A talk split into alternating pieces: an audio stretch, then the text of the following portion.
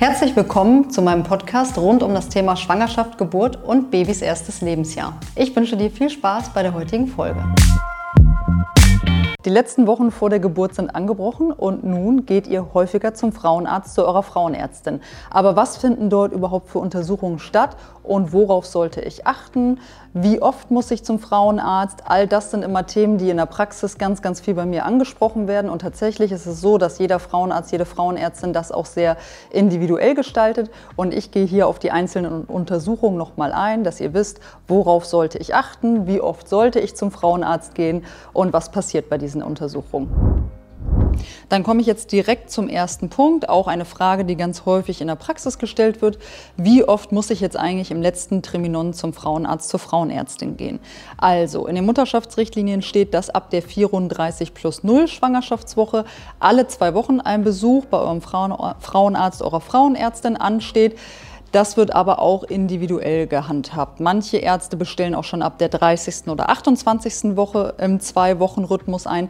Andere Ärzte fangen erst später damit an. Und es ist auch immer abhängig von eurem Schwangerschaftsverlauf. Wenn ihr zum Beispiel eine Risikoschwangerschaft habt, dann kann es auch sein, dass ihr in kürzeren Abständen einbestellt wird oder wenn äh, was auftritt, was unvorhergesehen ist, wo der Arzt dann sagt, hm, das ist bedenklich, dann kann es auch sein, dass ihr noch häufiger einbestellt werdet. Also das ist sehr individuell, aber eigentlich ab der 34 plus 0 Schwangerschaftswoche im 14-Tage-Rhythmus.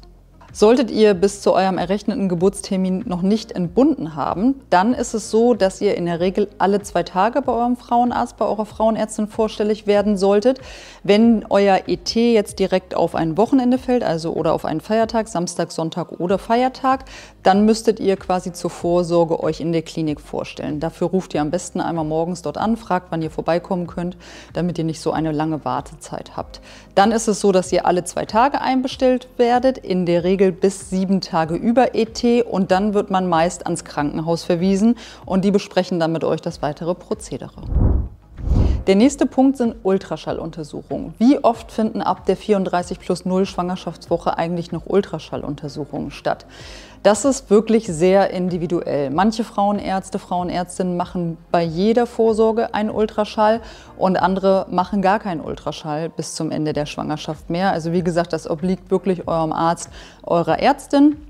Worauf geachtet werden sollte beim Ultraschall ist auf jeden Fall die kindliche Entwicklung, Größe, also das heißt die Länge, das Gewicht des Kindes, der Kopfumfang, einfach damit geguckt werden kann, wie groß ist das Kind, wächst es proportional, passt es zu eurer Statur, könnt ihr das Baby auf normalem Wege gebären oder gibt es da ein Missverhältnis, so sagt man immer, wenn die Kinder zum Beispiel zu groß sind für das Becken der Mutter oder es gibt natürlich auch Kinder, die zu zierlich sind, ähm, wo man sich Sorge macht, dass sie nicht mehr gut versorgt sind. Also das sind so Dinge, ähm, auf die beim Ultraschall dann nochmal ganz konkret geachtet wird. Dann wird immer noch mal auf die Fruchtwassermenge geguckt. Ist das der Norm entsprechend? Ist es zu viel oder ist es zu wenig?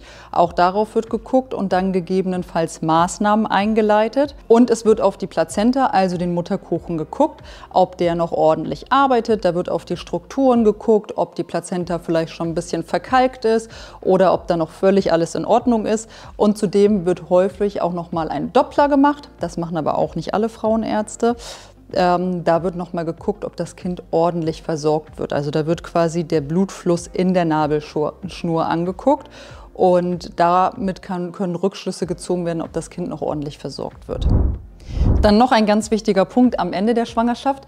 Wenn euer Baby schon in Schädellage liegt, das heißt das Köpfchen liegt unten, ist immer die Frage, liegt der Kopf schon tief und fest im Becken oder ist er noch über Beckeneingang? Das ist auch eine Frage ganz häufig bei uns in der Praxis, denn daraus, daraus resultiert eine andere Frage, wie verhalte ich mich, wenn ich einen Blasensprung habe? Kann ich ganz normal aufstehen oder muss ich einen Liegentransport machen? Darauf achtet euer Frauenarzt auch, eure Frauenärztin jetzt bei jeder Untersuchung. Manche Ärzte kontrollieren das durch eine vaginale Untersuchung, andere machen das durch einen vaginalen Ultraschall oder auch einen Ultraschall über die Bauchdecke, dass sie einfach schauen, ob der Kopf schon tief und fest im Becken sitzt. Wenn er nämlich schon so tief und fest im, ins Becken geschraubt ist und die Fruchtblase springt, habt ihr nicht die Gefahr, dass die Nabelschnur vorfällt. Wenn der Kopf aber hier oben baumelt und die Nabelschnur liegt hier und ihr habt einen Blasensprung, dann ist immer die Gefahr, wenn man aufsteht, dass der Kopf auf die Nabelschnur rauscht und somit die Versorgung des Kindes nicht mehr gewährleistet ist. Wenn also der Kopf bei eurem Baby tief und fest im Becken ist, könnt ihr auf jeden Fall aufstehen, wenn ihr einen Blasensprung habt. Wenn der Kopf aber nicht tief und fest im Becken ist oder ihr es nicht wisst, weil es letztes Mal nicht kontrolliert wurde bei eurem Frauenarzt, eurer Frauenärztin, dann ist immer empfohlen, einen Liegentransport zu machen. Das heißt, ihr würdet euch auf die Seite legen, bequem auf eine Seite, egal wo ihr seid leider. Und dann müsstet ihr einen Krankenwagen rufen. Und dann würden die Kollegen euch raustragen. Und in der Klinik ist es dann so, dass dann einmal die Hebamme oder der Arzt die Ärztin untersucht. Und wenn der Kopf dann tief und fest im Becken ist, dürftet ihr aufstehen. Und wenn nicht, müsste man erstmal liegen bleiben, um ein Risiko zu minimieren. Die Angst, die man hat, wenn der Kopf nicht tief und fest im Becken ist, nennt man Nabelschnurvorfall, also dass ein Nabelschnurvorfall passiert. Und das ist super, super selten. Also nur einer von tausend Frauen passiert das. Aber wenn ihr jetzt die eine von tausend seid, dann ist es schlecht. Deswegen empfehle ich immer in unserer Praxis, äh, wirklich, wenn man nicht weiß, ob der Kopf tief und fest im Becken ist oder er ist nicht tief und fest im Becken, dass man sich auf die Seite legt. Ähm, manche Kollegen sagen, dass das eine veraltete Ansicht ist, aber wie gesagt, ich persönlich würde das Risiko nie eingehen. Das war mir nochmal wichtig zu sagen. Und wenn euer Baby nicht in Schädellage liegt, zum Beispiel in Querlage oder in Beckenendlage, also quer ist ja klar und Beckenendlage heißt, dass der Popo nach unten liegt, dann auch immer einen Liegentransport machen, weil der Steiß, also der Po, deckt das Becken nicht richtig ab. Da kann immer die Nabelschnur an der Seite vorbeifallen. Und wenn das Kind in Querlage liegt, ist ja gar nichts im kleinen Becken. Dann könnte auch immer die Nabelschnur vorfallen. Das heißt, wenn euer Baby nicht in Schädellage liegt, immer hinlegen bitte. Dann wird häufig noch beim Frauenarzt regelmäßig kontrolliert der Muttermund und die Gebärmutterhalslänge. Also es wird entweder eine vaginale Untersuchung gemacht oder ein Ultraschall, in dem quasi gecheckt wird, ob sich der Gebärmutterhals schon verkürzt hat und ob sich der Muttermund schon geöffnet hat. Das finde ich persönlich immer sehr, sehr interessant, gerade wenn man schon ordentlich Senkwehen hatte oder auch schon ordentlich Übungswehen, die vielleicht auch schon richtige Wehen übergehen, dass man einfach einen Unterschied sieht. Hat sich der Gebärmutterhals schon verkürzt? Ist der Muttermund schon ein bisschen geöffnet? Haben die Wehen quasi schon was bezweckt oder war das alles noch ähm, überhaupt nicht wirksam? Auch für die Kollegen, Kolleginnen im Kreissaal ist das immer sehr interessant, wenn man quasi einen Ausgangsbefund hat, also sieht, okay, so war es beim letzten Frauenarzttermin, Muttermund meinetwegen geschlossen, Gebärmutterhals noch erhalten und dann kommt man in die Klinik mit ordentlich Wehen und der Muttermund ist plötzlich schon zwei Zentimeter eröffnet. Dann sieht man natürlich schon, okay, da ist schon richtig was passiert. Also das ist auch fürs Personal in der Klinik immer ein großer Vorteil. Der nächste Punkt ist CTG. Also CTG wird häufig ab der 28 plus 0 Schwangerschaftswoche schon geschrieben, wobei das auch von Frauenarzt und Ärztin variiert. Und ähm, ab der 34 plus 0 Woche eigentlich dann wirklich bei jeder Vorsorge meistens zwischen 20 und 30 Minuten. Ihr legt euch auf die Seite oder liegt in erhöhter Rückenlage, bekommt diese zwei Gurte um den Bauch und es werden einmal die Herztöne abgeleitet vom Kind und einmal der Wehenschreiber wird angelegt und da wird halt geguckt, ob da schon Kontraktionen sind oder ob danach noch gar keine Wehentätigkeit ist. Und das findet, wie gesagt, bei jeder Vorsorge statt, dauert so 20 bis 30 Minuten. Dann ein weiterer Punkt, wird nochmal Blut abgenommen am Ende der Schwangerschaft. Ja, es wird auf jeden Fall nochmal Blut abgenommen. Äh, es wird auf jeden Fall nochmal euer Eisenwert gecheckt, also der HB-Wert, so ist das verzeichnet bei euch im Mutterpass. Da könnt ihr immer gucken, wie der sich so im Laufe der Schwangerschaft entwickelt hat. Der Grenzwert liegt in der Schwangerschaft bei 11,2. Also wenn ihr unter 11,2 liegen solltet, solltet ihr auf jeden Fall Eisen ähm, dazu substituieren. Und ähm, wenn ihr aber deutlich darüber liegt, dann müsst ihr nichts nehmen. Das wäre auf jeden Fall sinnvoll, darauf nochmal zu achten, weil es ist wichtig, dass der Eisenwert schön hoch ist zur Geburt hin, weil ihr blutet unter der Geburt, dann blutet ihr danach sechs bis acht Wochen. Und so lange hat man im Schnitt als Frau noch nicht geblutet vorher und einem geht es halt wirklich nicht so gut, wenn der Eisenwert niedrig ist. Deswegen ist das immer schön, den schön hoch zu halten. Und auch die Milchbildung kommt hinterher besser in Gang, wenn der Eisenwert äh, schön hoch ist oder wenn man einen guten Ausgangswert hatte. Auch wird nochmal auf Hepatitis B getestet. Das ist eine Standarduntersuchung, die in jeder Schwangerschaft stattfindet. Dann gibt es noch einen weiteren Punkt und zwar Streptokokkenabstrich, Streptokokken B-Abstrich auch genannt. Dazu werde ich auch häufig in der Praxis befragt, ist der sinnvoll, ist der nicht sinnvoll. Ist auf jeden Fall eine empfohlene Untersuchung, wird in der Regel zwischen der 35 plus 0 bis 37 plus 0 Schwangerschaftswoche gemacht. Und das ist ein Abstrich, der aus der Scheide gemacht wird. Da wird geguckt, ob dort Beta-Streptokokken vorkommen.